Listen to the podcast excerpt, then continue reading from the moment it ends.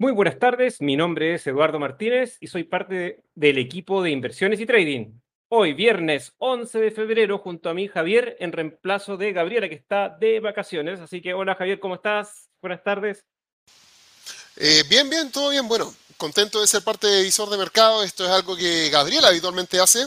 Eh, yo siempre lo he encontrado súper entretenido, así que cada oportunidad que tengo de meterme por aquí no es la primera vez que he visto afuera, así que la verdad ya estaba aquí antes, pero hace mucho tiempo que no tenía la oportunidad de participar, así que hay que aprovechar, porque Gaby creo que está de vuelta entre el día miércoles, jueves de la próxima semana, así que el próximo visor de mercado va a ser de Gabriela, pero bueno, por mi lado contento de poder participar y aportar en algo en, el visor de mercado.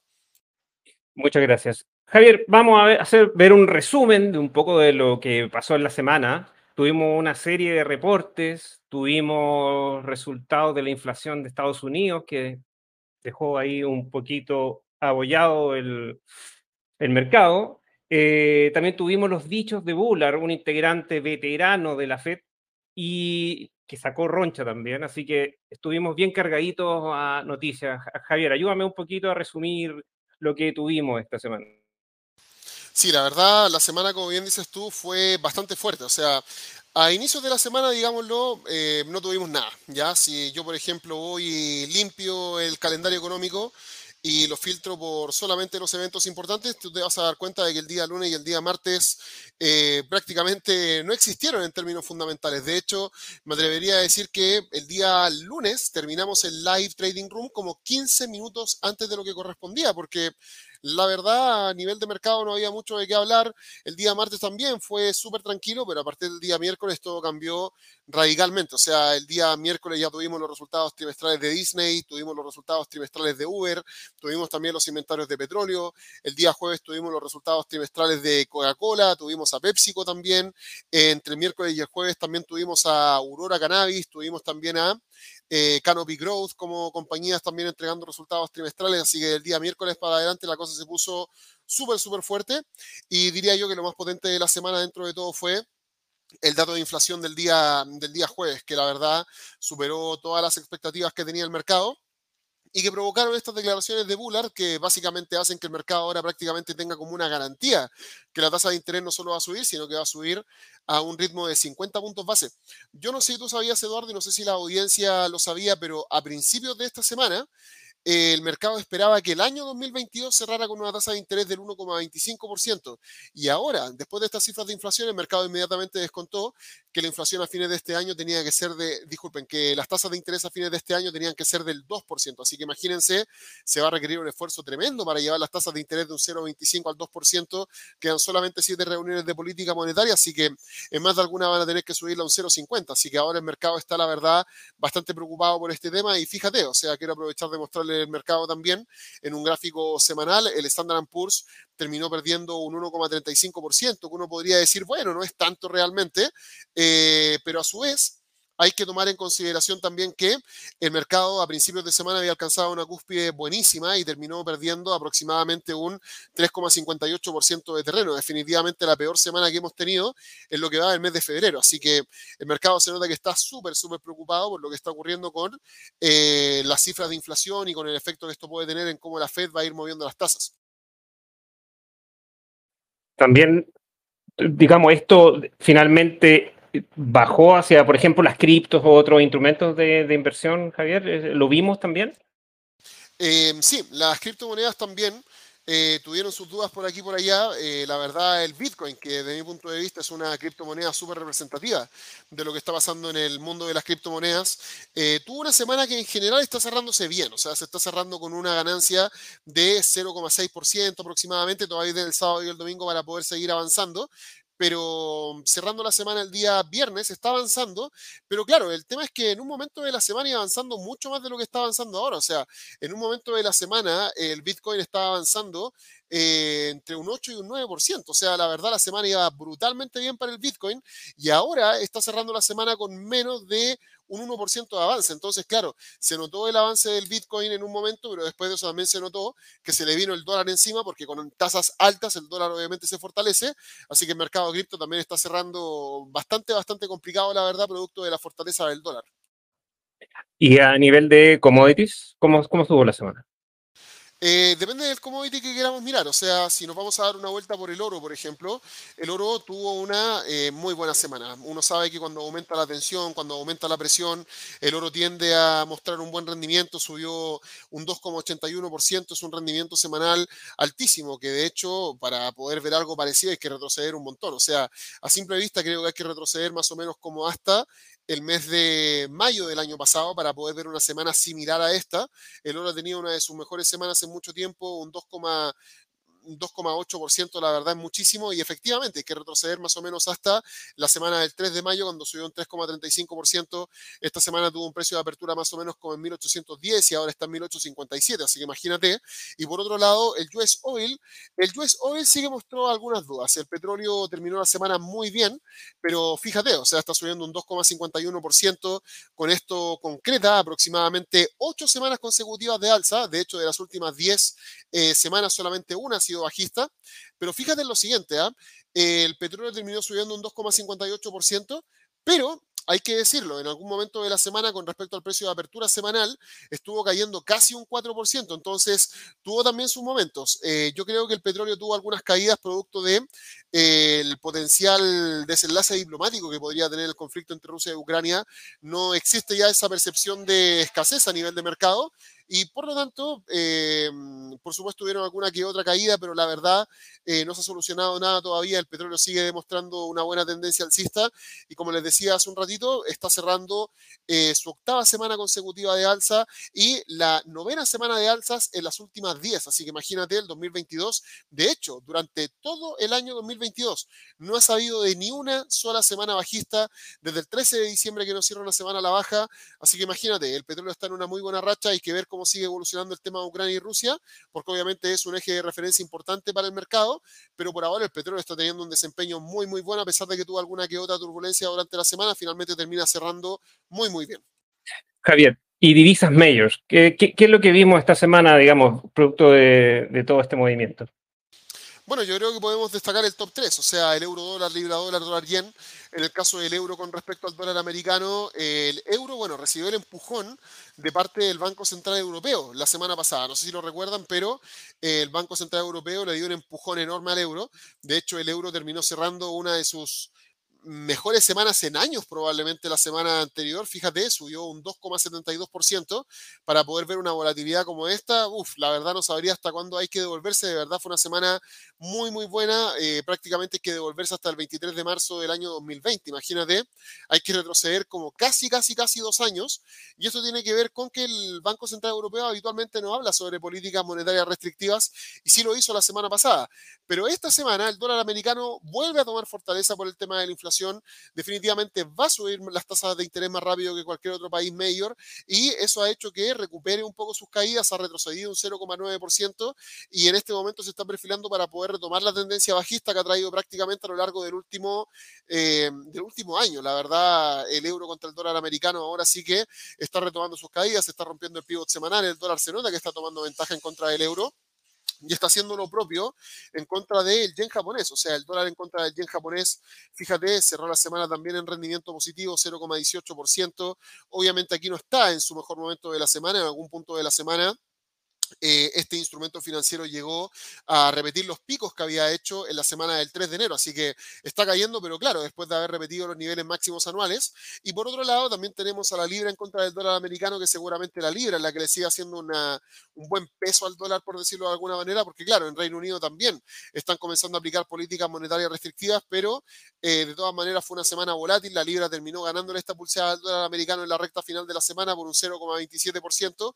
Pero fíjate, o sea, tuvimos caídas que llegaron hasta la zona de 34,91, alzas que llegaron hasta la zona de 36,40, hubo una oscilación tremenda en la libra dólar durante toda la semana, pero como te decía, la libra es una de las divisas que le puede hacer el peso al dólar americano porque también está subiendo las tasas de interés y porque también está pensando en retirar los programas de compra de activos, así que esta semana la libra termina ganándole la pulseada, pero contra el euro, en contra del yen japonés, el dólar salió ganando y de hecho el dólar también contra activos como el australiano, en contra del dólar, eh, por ejemplo, eh, también tuvo una semana sumamente volátil y el australiano aquí también terminó ganando, pero fíjate, o sea, terminó ganando por lo que hizo inicios de semana, pero al cierre de la semana, después de haber alcanzado cúspides súper importantes, terminó cayendo más de 100 puntos. Así que yo creo que en el caso del australiano en contra del dólar siguen habiendo muy buenas probabilidades de que este activo siga mostrando un comportamiento bajista a nivel de, divisas, digámoslo así, exóticas. Hablamos de nuestro peso chileno, el peso mexicano, el COP, el, colombiano. Cuéntame un poquito cómo estuvo esta semana. Mira, yo quiero destacar tres. Como tú bien dijiste, el peso chileno, sabemos que hay mucha gente que nos sigue desde Chile. Eh, también el COP, eh, desde luego también lo vamos a estar destacando, el mexicano también, pero quiero agregar uno, que es el dólar en contra del eh, sol peruano. Ya, el dólar en contra del sol peruano anduvo súper, súper bien. El PEN tuvo una de los, uno de los mejores rendimientos de, de, prácticamente todo el mundo. O sea, el sol peruano esta semana se llevó al dólar por delante y se lo llevó no por poco. ¿ah? Fíjense que la libra le ganó por poquito margen, el australiano le ganó solamente porque avanzó a principios de semana, eh, pero terminaron retrocediendo de manera muy dura. En cambio, el sol peruano, la verdad, fue súper consistente y contundente. O sea, en este caso, el sol peruano terminó llevándose un 2,3% del valor del dólar americano. Fue una de las monedas emergentes con mejor rendimiento el sol peruano. Y creo que mientras el cobre siga estando alto, eh, desde luego el sol podría sacarle ventaja todavía a lo que está ocurriendo con el dólar americano, porque en Perú también están comenzando a aplicar política monetaria restrictiva. Creo que el único enemigo que tiene el sol en este momento es la inestabilidad política que hay en Perú. Obviamente eso también preocupa a la gente que tiene soles en su bolsillo, sobre todo a quienes invierten desde el extranjero.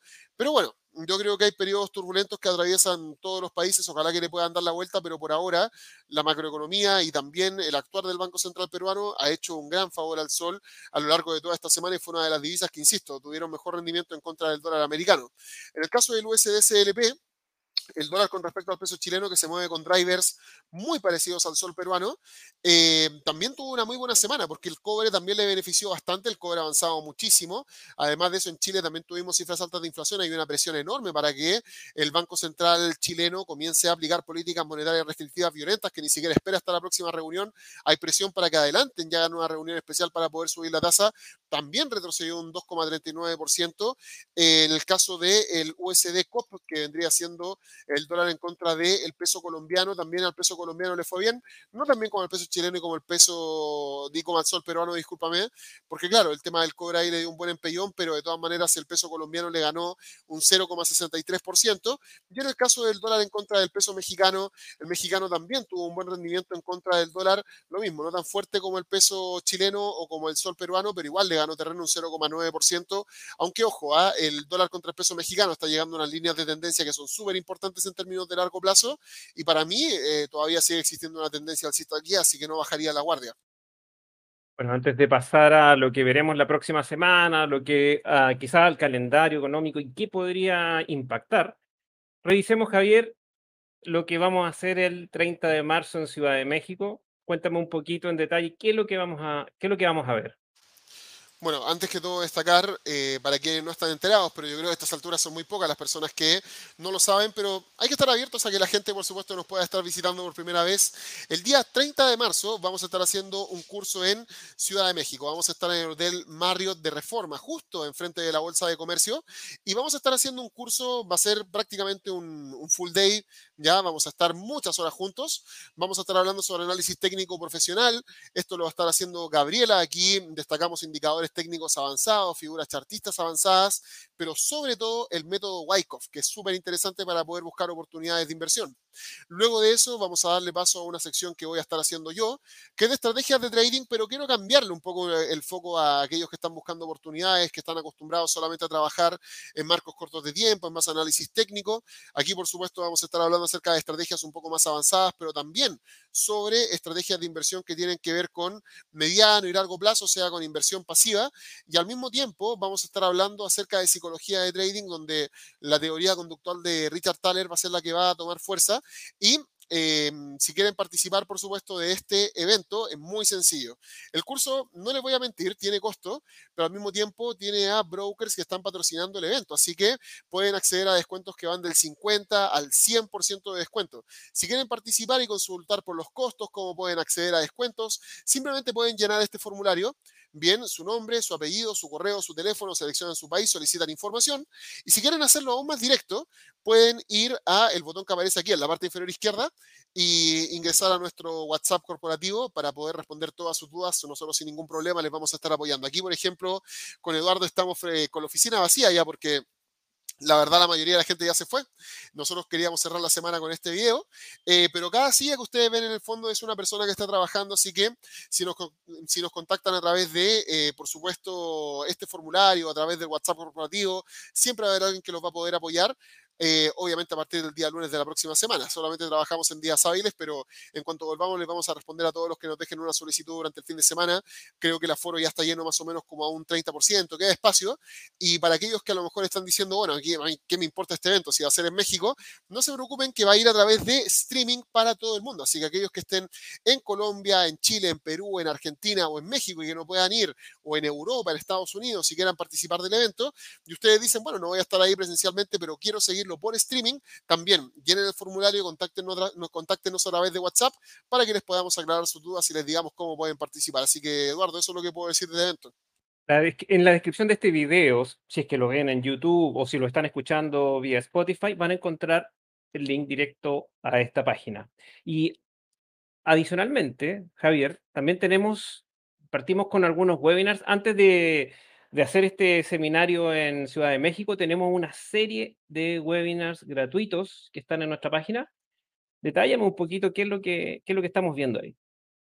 O sea, bueno, de entrada, eh, nosotros no queremos cobrar por todo, ¿ah? solamente hacemos eventos que son de paga cuando realmente estamos agregando valor e información que públicamente no se puede encontrar con facilidad. Pero como empresa también hacemos muchos seminarios públicos, como por ejemplo videos tutoriales de MT5, eh, seminarios de price action, de oportunidades de trading para el mes de marzo, indicadores técnicos, de gestión de riesgo que vamos a estar haciendo. Y yo creo, Eduardo, que nuestro calendario de seminarios gratuitos también va a estar en la descripción del video, ¿correcto? Así es, Javier. Así que los esperamos en todos nuestros webinars de aquí hasta antes del bootcamp en Ciudad de México. Javier, ahora nos toca ver un poco como casi viendo la bola de cristal, qué es lo que va, en realidad, qué eventos van a destacar la próxima semana, en dónde tenemos que poner ojo en nuestras inversiones. Bueno, a mí siempre me ha gustado separar el mundo en dos. Primero vamos con la parte macroeconómica, Bien, eso lo podemos ver directamente acá en nuestro calendario económico. Bien, eh, si ustedes se fijan, la próxima semana se viene una semana eh, bien fuerte en términos fundamentales en comparación a esta. Esta semana era una semana donde se concentraban eventos fundamentales muy importantes, pero no eran tantos. En cambio, la próxima semana tenemos importantes y hartos, ¿ok? Así que la verdad, muy atentos con eso. De partida el día lunes, Producto Interno Bruto de Japón y también minutos de la decisión de política monetaria del Banco de la Reserva Austral. Eso va a estar perfecto para seguirlo en el premercado asiático. También tenemos el día martes 15 de febrero, ingresos promedio por hora de trabajadores, evolución del desempleo en Reino Unido y el indicador CEU de confianza de los inversionistas en Alemania. Tenemos también el IPP, que es el índice de precios al productor. Tenemos datos de inflación para Reino Unido el día miércoles. Ojo con la inflación, que va a ser muy importante. También inflación en Canadá, cifras de empleo en Australia, como siempre, los inventarios de petróleo crudo y también las minutas del FOMC. Así que el día miércoles va a estar fuertísimo. El día jueves, cifras de empleo desde Estados Unidos, creo que eso es lo que puedo destacar. Y el día viernes tenemos ventas retail en Reino Unido, en Canadá y ventas de viviendas en Estados Unidos. Y en el otro mundo, bien, en el mundo que tiene que ver con la parte eh, accionaria, diría yo que el día lunes no hay mucho que destacar. El día martes sí que tenemos algunos eventos interesantes que destacar. El día martes tenemos a eh, la Alibaba Group, tenemos a Airbnb, tenemos a Roblox publicando sus resultados trimestrales el día martes. El día miércoles tenemos a Nvidia eh, y a Cisco. Y el día jueves 17, ¿qué es lo que tenemos? Tenemos a Walmart. Así que la verdad, tenemos una semana muy interesante por delante. Tenemos a Baba, Airbnb, Roblox, Nvidia, Cisco, también tenemos a Walmart. Tenemos seis compañías sumamente importantes junto a otras que tal vez no sean tan relevantes, pero tenemos por lo menos esas seis majors. Y además de eso, tenemos un calendario económico desde el punto de vista macro súper cargado de noticias, sobre todo el día miércoles para adelante. Me atrevería a decir que el día lunes y el martes no es que vayan a pasar desapercibidos en realidad. Recordarles vuelvo a, recordarles nuestro canal de YouTube, por favor, suscribirse. ¿Por qué? Porque todas las, todas las mañanas eh, Javier o Gabriela nos hacen el premercado americano, nos ayudan a cómo partir el día, cómo partir nuestro trading, cómo, qué, es lo que, qué es lo que destaca en noticias. Así que, bueno, esta semana también Javier va a estar, supongo, de aquí al jueves eh, dentro de, del premercado hasta que esperemos a Gabriela que llegue de sus vacaciones. Em, sí, la verdad voy a estar bien, bien full esta semana también. Como ustedes saben, premercado americano a primera hora de la mañana, después el live trading room, el premercado asiático. Bien, y en la mañana también estamos haciendo el lluvia de trades los días lunes. El día lunes tenemos lluvia de trades, premercado americano, premercado asiático. El día martes, premercado americano, premercado asiático y preguntas y respuestas, que yo creo que las va a retomar Gaby en cuanto vuelva. El día miércoles, eh, premercado americano, premercado asiático y los días miércoles cuando hay reunión de política monetaria de la FED también lo estamos siguiendo. Jueves también, preguntas y respuestas. Día viernes y jueves, premercado americano, premercado asiático con desarrollo normal. Día viernes no, porque ahí cerramos el mercado definitivamente. Y el fin de semana también tenemos un eh, video especial que sube Gaby y también tenemos un video especial que subo yo con contenido, con contenido teórico. Así que para aquellos que se suscriban, por favor, activen la campanita. Van a poder recibir una notificación cuando comienza alguna transmisión nueva. Y por supuesto vamos a estar atentos ahí para poder responder sus preguntas a través de los comentarios. Así que gracias Eduardo por recomendarlo porque la verdad es muy importante. Ya somos una comunidad enorme de 34.700 personas, que la verdad no es para nada menor. No, y esta semana y la próxima te va a tocar también, tú a hacer trading room, es decir, sales del premercado y entras al trading room, eh, así que te toca mucho, mucho trabajo. Sí, está bien fuerte. Pero bueno, Eduardo, dime cómo seguimos entonces. Yo creo que estamos, estamos, invitándolo a todos insisto, a que nos sigan en nuestras redes sociales, en especial en el canal de YouTube, porque a diario les tenemos mucha, pero mucha información tanto a la apertura como al cierre. Javier, entonces nos despedimos de todos. Muchas gracias por estar con nosotros. Javier, gracias por acompañarme. Sí, mira, yo solo quiero agregar una última cosa. ¿eh? Eh, a principios del mes de marzo uno dirá, bueno, no tenemos nada hasta el curso en México, Falso. Bien, a principios del mes de marzo, acuérdense que también tenemos el curso acciones en 360 grados. Ahí Eduardo se estaba pasando. Bien, a mí no, porque este curso lo voy a estar haciendo yo, así que estoy muy entusiasmado. Ustedes saben que a mí me encanta el tema accionario. Vamos a estar hablando sobre teoría y live trading. O sea, estas van a ser en total 10 sesiones. Bien, 5 sesiones de live trading a primera hora de la mañana con el live trading room. Todas las personas que tomen el curso van a estar automáticamente incorporadas. Y 5 sesiones de teoría, acompañada de cinco guías de trading. Bien, este curso parte el día primero de marzo y sigue hasta el 7 de marzo. Aquí pueden ver eh, el temario, yo creo que Eduardo lo dejará en la descripción del video, como casi todas las cosas que hemos mencionado hasta ahora. Y si quieren participar, hay tres formas. Pueden participar gratuitamente si durante el mes abren una cuenta de trading con algún broker en convenio que, ojo, ah, les puede servir el tema de la apertura de la cuenta no solo para este curso, sino también para el curso en México. Pongan ojo en eso, no hay una restricción de que deban elegir entre uno y otro si cumplen con las condiciones que exigen los brokers en convenio. Pueden participar de ambos. Además de eso, van a tener acceso a un 50% de descuento a aquellos que hayan solicitado una apertura de cuenta y hayan abierto su cuenta en algún periodo anterior a este mes. Bien, y por otro lado, eh, también recuerden que aquellos que no quieran ver nada con convenios, sino que simplemente quieren pagar el curso, también van a poder encontrar un botón de pago directo. El curso vale 70 dólares, que para lo que incluye me parece es una ganga. Así que ahora sí me despido, chicos. Ojalá se puedan suscribir a nuestro canal de YouTube. Ojalá puedan seguirnos con los seminarios en vivo que hacemos semana a semana. Ojalá puedan también evaluar a los brokers con los cuales tenemos convenio. Y recuérdenlo, parte inferior izquierda está por ahí bien el botón para que se puedan conectar con nuestro WhatsApp corporativo. Tenemos a un ejército de ejecutivos que la verdad están conectados todo el día y espero por supuesto puedan confiar en que les podemos entregar mucho apoyo con todo lo que necesiten con respecto al mundo del trading. Así que yo me despido Eduardo, te dejo a ti la última palabra y espero que tengan un buen fin de semana. Más nada, nos vemos entonces la próxima semana junto a Gabriela. Chao Javi, nos vemos. Chaito.